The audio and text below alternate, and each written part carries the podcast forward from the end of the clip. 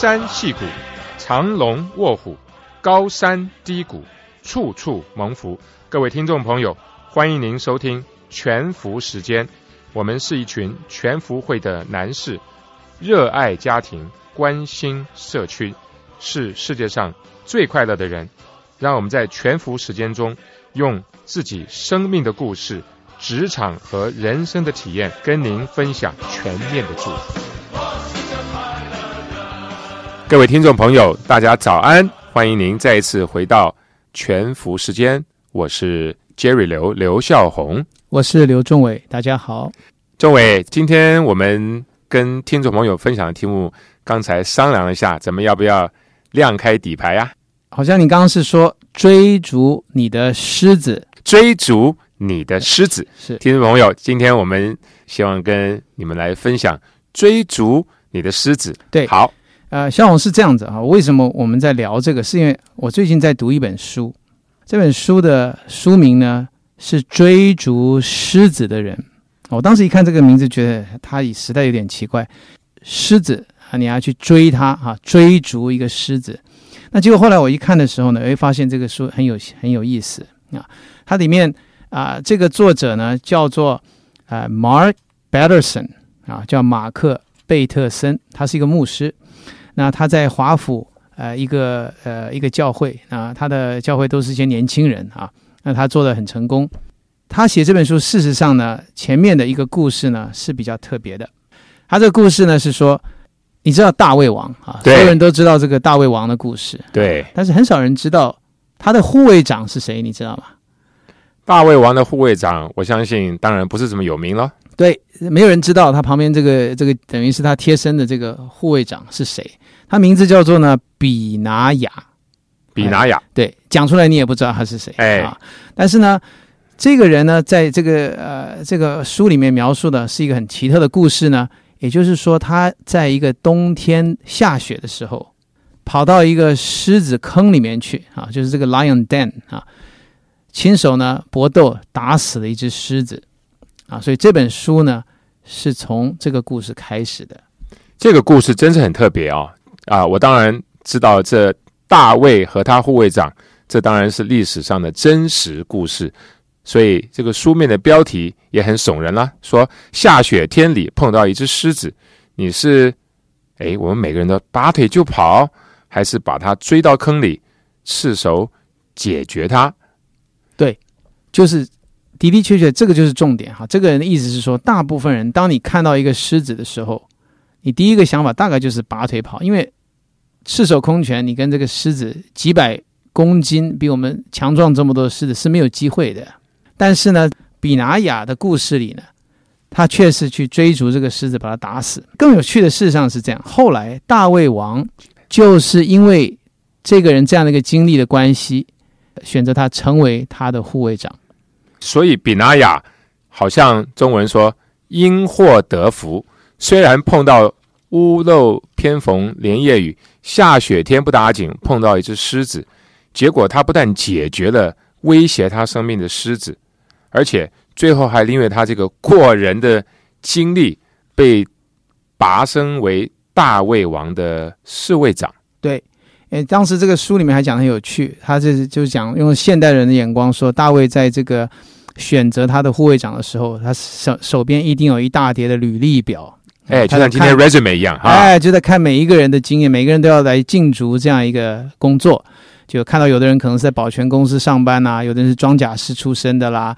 但是呢，他看到这一个人的时候，诶，这个人的 resume 上写的，他在下雪天跑到狮子坑里打死了一只狮子。诶，笑红，我就想到一件事，哎，大卫王自己，嗯，我们都知道从前是个牧羊人，对，他当我们也知道他是战胜这个巨人歌利亚。这个故事好像大部分的人至少听过吧？对。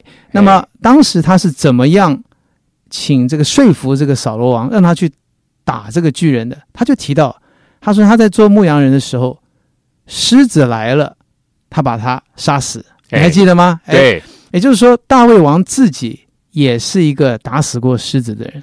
哎，你这样讲，我想起来了，没错，大胃王自己说，哎，他在做牧羊人的时候，来了熊和狮子，他就把他们打跑。对，所以我在想，他们都是这一类的人，所以当时大胃王之所以会看到他的这个这个履历表呢，选择这个人其实也是有原因的，他们都有一些特质在他们的身上。有一些勇敢的特质。对，那么啊、上个星期呢，附带的呢，我看到这个，你知道吴炳伟牧师啊，他都有用这个 email 来送出来这个每日一句的这个故事。他用圣经中一段话，每日然后一句话每日一句话。对，那一天呢，很奇妙的，哎，我看到他这个故事里面讲的就是大卫王。啊哦，大卫王他说什么呢？他就讲大卫王碰到歌利亚这个事情。他说大卫王在碰到歌利亚之前，他只不过是一个牧羊人。反过来说，他要是一生中没有碰到他的歌利亚的话，他还是一个牧羊人。其实这这样的观点真是很发人深省。大卫王因为碰见歌利亚，成为后来名传千古的大卫王。同样道理，我突然想起来，你刚才在讲的时候，想起来美国的甘乃迪总统碰到了古巴苏俄的飞弹危机，成为甘乃迪总统魅力的领袖。对，林肯因为碰到黑奴的一个内战的危机，成为名传千古的林肯总统。对啊，丘吉尔因为要领导英国抵抗德国纳粹，也成就他的一番事业。诶，所以看起来好像这些狮子也好，歌利亚也好啊，好像在有些人生命当中，这个狮子反而成就他们生命的一些卓越。对，像大卫王的话，是更是传奇、嗯，戏剧化。他的人生的转变，甚至说他一生的命定，就是从遇到歌利亚，但是当然他要战胜歌利亚之后开始。他因为战胜他这个巨人，他就开始进入神为他所预备的命定之中。所以讲到这里，好像看到一幅图画，就是能够战胜生命的巨人，追逐你的狮子，这样子似乎是一幅很浪漫的图画。可是我想，嗯，当然我们可以讲历史，等一下我们也可以讲讲，好像二十一世纪我们身边甚至自己生命中的故事，说其实狮子追逐起来感觉怎么样？对，其实我们就可以问我们自己。我相信每一个人的狮子都不一样，所以说我们这个题目，今天这一讲的题目叫做“追逐你的狮子”嘛。啊，什么是你的狮子？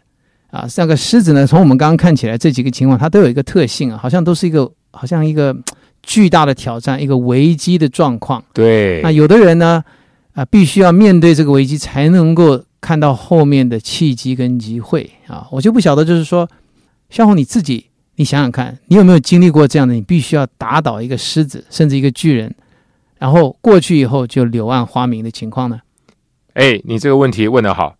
狮子的确不是驯良的绵羊，狮子是一个危机，可以是个挑战。当然，最好的时候可以是一个机会。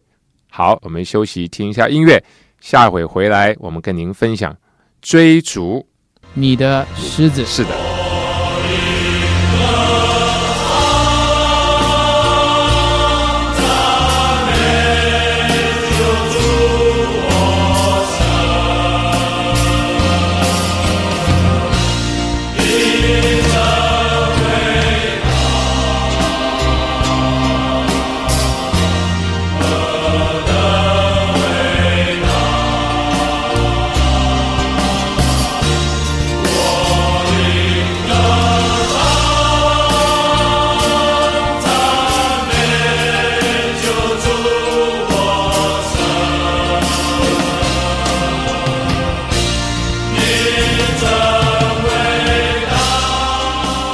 位听众朋友，欢迎您再一次回到全福时间，我是刘孝红。我是刘忠伟，大家好，今天我们的题目追逐你的狮子。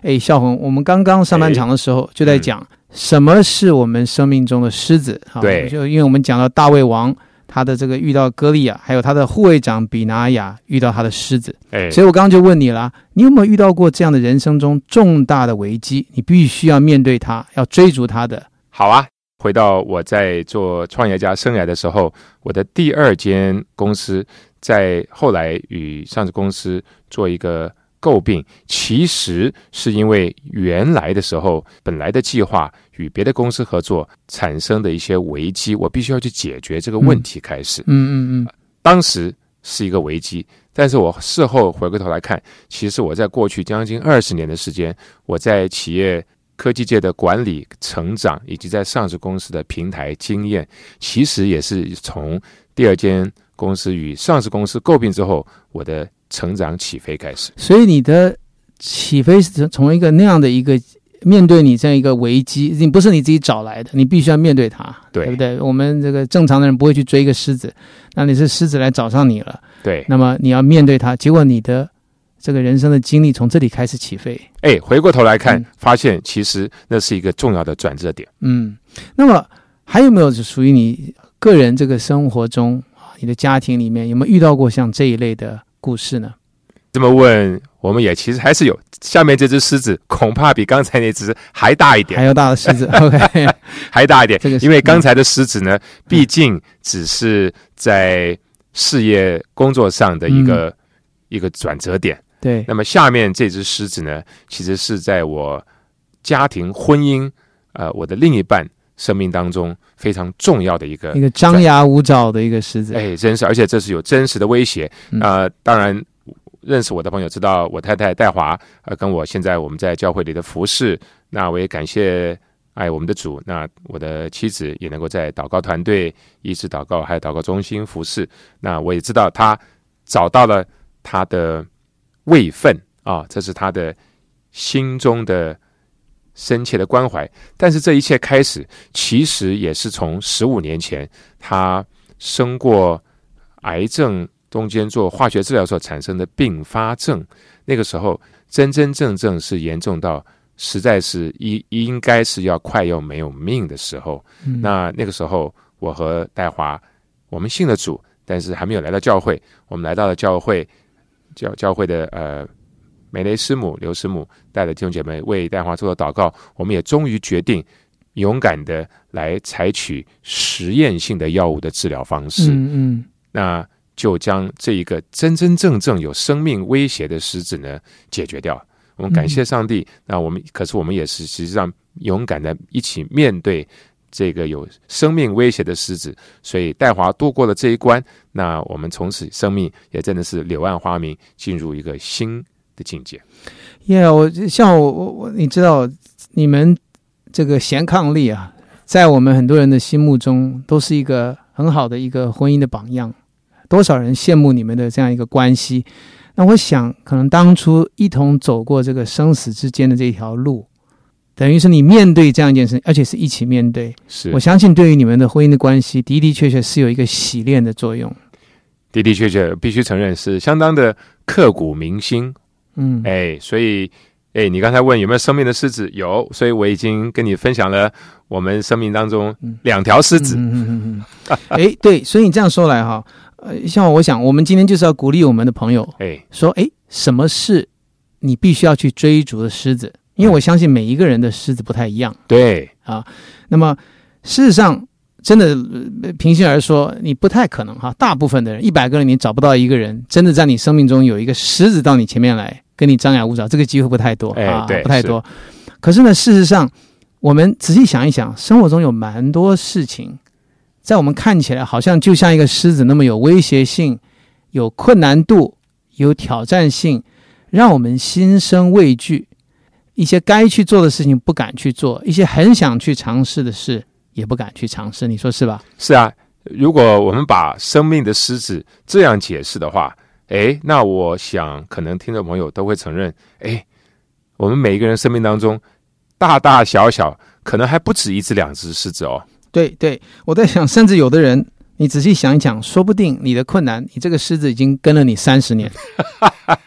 啊，就像譬如说，可能有一些很尴尬的人际关系。哎，啊，你始终觉得在你生命中这个是不对的，可是呢，你就把它放在角落，希望不要去碰它，对。一碰就会痛，对，或者生命中一个不好的回忆。是。啊，这是一种。嗯。那另外一种就是说，你很想做的一些事情，但是你心里时常心生畏惧。啊。这个这本书的作者就讲到，为什么大部分的人跟成功的人不同？啊？成功之人他们有些想法是与众不同，他们比较不容易心生畏惧啊。他这边尤其是讲说，人的一生呢，到结尾的时候，很多人有一些后悔，是，后悔有两种，哎，一种就是做了不该做的事，啊哈，另外一种是想去做也该做的事一直没有去做。我们很多人大概两种都有，对后悔。诶，他这边就说有人做过这样的这个研究呢。第二种，也就是说该做也应想去做的事没有做呢，是人生最大的后悔。这是一个很好的提醒。英文说 “the path not traveled”。那我也记得以前在我的女儿墙壁的篮球 poster 上面有这么一句话，他说：“You miss one hundred percent of the shot you don't take。”就是你没射的那一球呢，你百分之百全错过。你是绝对得不到的。对，没错。你说到这个，我就想起来，我自己在十六岁的时候，你知道我学钢琴吗？哎我到现在人家说看我弹琴，人家那个买嗯那个卖琴的人一看到我就说你一定弹了一辈子。其实我没有弹一辈子，嗯，我是十六岁才开始第一次摸琴。在那个时候，在台湾呢，很多人都甚至是嘲笑我，哦，那个时候跟现在不一样。不一样。对，那有两种，就第一个人就最可笑的就是说，学钢琴的没有男生，没有男人学钢琴男人应该去学小提琴。OK，第二个就是说，你应该三岁就开始，你现在十六岁，come on，你这辈你下辈子再学吧。嗯嗯。可是当时我就好像很愚蠢，没听这些人。也许我多听了，我就不做了。哎，结果呢，我后来我学了以后呢，我一直弹弹弹。那经过很多的挫折，当然嗯到三十岁的时候，三十三岁，事实上十七年以后，哎，我又开始学用这个耳朵来嗯，来弹琴，不看谱啊。这个又是另外一种，因为学钢琴一定要看谱。对那当时我就是所谓这个 play by the year 这种嗯弹法，是从三十三岁开始。，OK，哎，这样一弹以后，我发现我听见我生命心里面的声音，我弹琴有一个完全不一样的一个进步。嗯可是呢，又隔了十七年以后，到我五十岁的时候，我哎忽然发神经了，我觉得我应该进步，我觉得嗯弹腻了，嗯我去拜师去学这个爵士钢琴。，OK，当时我一直觉得我我有时间嘛，啊，嗯家里有这么多的事情，公司这么忙，我有后来真的找到时间去学，结果现在又学了一年多，哎呦，发现又有柳暗花明又一村，这个发现这是这个学无止境，哎，这个就是什么？我到现在有一天我还是会想起来，我当初第一次坐在钢琴前面，我看到钢琴前面的八十八个键，黑黑白白的那个那个心里陌生的感觉。我当时想的是，我当时没有去尝试的话，How much I missed。我这一生里面有很多的事情，我就不会再拥有。这是一个很好的个人的分享，好像当时你跟随心里的热情跟向往去做了一件看似愚昧的事情。对好像这本书上也提讲说，看似愚昧的重要性哈。，对对哎，你做了一件别人觉得很笨的事，对但是事后回过头来看，其实是你的一个扩张跟起飞的起点。一个一个契机，一个起点，哎没错啊。那另外呢，现在我想起来，像我刚刚这个事情，是我想到我甚至可以去做，因为我觉得后面有一些嗯，这个呃有一些这个路可以走，对吧？对可是还有一种，嗯我是从这个大卫王的例子上看到的，，OK，他其实去面对他的歌利亚的时候，他其实根本不知道这件事情。对，但是我现在才发现，我当时去读这个大卫王的故事，其实是写在圣经的这个撒撒母耳记上十七章里面。大卫王呢，他当时面对歌利亚的时候，你知道他的爸爸叫他去做什么？他不是说，哎，儿子啊，这个前线的打仗，他遇到一个巨人，你一定要去帮他们，不是？他是说呢，你的三个哥哥跟他们的千夫长在那边饿了，打仗很辛苦，你赶快烘十个饼啊，送去给他们吃。所以他是他是其实是为了别的事对，偶然去战对场。，而且他还是正在牧羊当中，他是牧羊，他正式是牧羊，就他到这个战场上去送饭的对啊，所以你知道他那天是人生中他最重要的契机。对他从这个事之后，他的事业就开始有转机，到后来甚至做了大胃王嘛，对对不对？这么多人，全世界知道他是从那一天开始，可是他去的时候，他并不知道他有这样一件事情，有这样的机会，他是去送饭的。哎诶，我就想到一个故事，我们最近这个你有看超级杯吧对？Super Bowl 对吧 Super Bowl 说实在，上半场打完的时候，我就不看了啊，因为我们这个旧金山 Forty Niner 已经输了，这个上半场已经输了输了二十二分，二十二分。事实上，这个这个中场 half time 一开始第一球就被人家丢给送给人家七分，对不对？对对，我当时看了，我心里就是说，啊，算了，别看了，今天这一定是太难看的这个 Super Bowl。嗯结果没有想到呢，十五分钟以后，我太太来告诉我说：“哎呀，你失去了这么多，你没有看到，现在是二十八比二十三。”我想说，怎怎么可能中间他得了 十七分出来，而且对方都没有得分呢？哎啊，后来原来是这样，中间呢有一个意想不到的事情，对你原来是去送饭的，你没想到就看到了一个事情，就是他停电。哎你知道，你这个兵败如山倒的时候，这真的是天上掉下来一件事情，让你有半个钟头可以聚在一起，对让人家不会乘胜追击嘛，对对不对？所以那个 Forty Niner 四九人队就在那个时候，他们彼此来研究打气，什么事情？结果这三十分钟呢，停电呢，成为他们的一个转机。对当然了，我们知道最后这个比赛的结果，他们就临门一脚没有成功啊，但是他们很接近。但是我讲的意思就是说，有的事情甚至你去的时候，你还不知道，对但是呢，中间忽然有个停电的一个机会，停电的事情让你创造了新的机会。对，所以你讲的呢，就是有时候人生是在一个看似偶然的机会里。当然，对于我们信主的人来说，我们知道，其实我们的一生是在爱我们的神手中。不过呢，有时候一些这些偶然的机会，其实如果你能够好好的掌握，其实是能够反败为胜，甚至更为精彩的一个转机。对那最后我要提到一个呢，就是说哪一些事情是我们生命中一直想做，但是一直没做的对，啊？我觉得你要听你自己心里的声音，是，相信你的直觉，愿意去做嗯。上个星期五，我参加我一个同事的追思礼拜，他叫做王志成先生啊，我的好朋友，是我在公司的同事，也是我们在教会里面一起啊服侍的啊伙伴。在他的追思礼拜上面，我听到他的女儿对他的一些描述。他说这个父亲是一个 incredibly dedicated father 啊，这是一件事。然后所有的人都记得他是什么？他拒绝抱怨，嗯凡事脸上永远有微笑，这样的一个独特的一个精神。他提到一件事情，说他的爸爸呢，六十岁的时候去 Yosemite 爬这个 Half 洞哇哦，啊，我还 actually 看到他的照片。那后来再隔一年还不过瘾，去爬这个 Mount Whitney。挑战自己，对，那时候我就想，六十岁，大部分人就觉得差不多该休息去打高尔夫球，这个结果他去爬这个事。更不可思议的是说，他后来因为得了这个胰脏癌，那么今年因为这样事过世。可是他在过世之前三个月，他带了全家人四个人呢去这个 Six Flags 啊，我们这边的一个游乐场。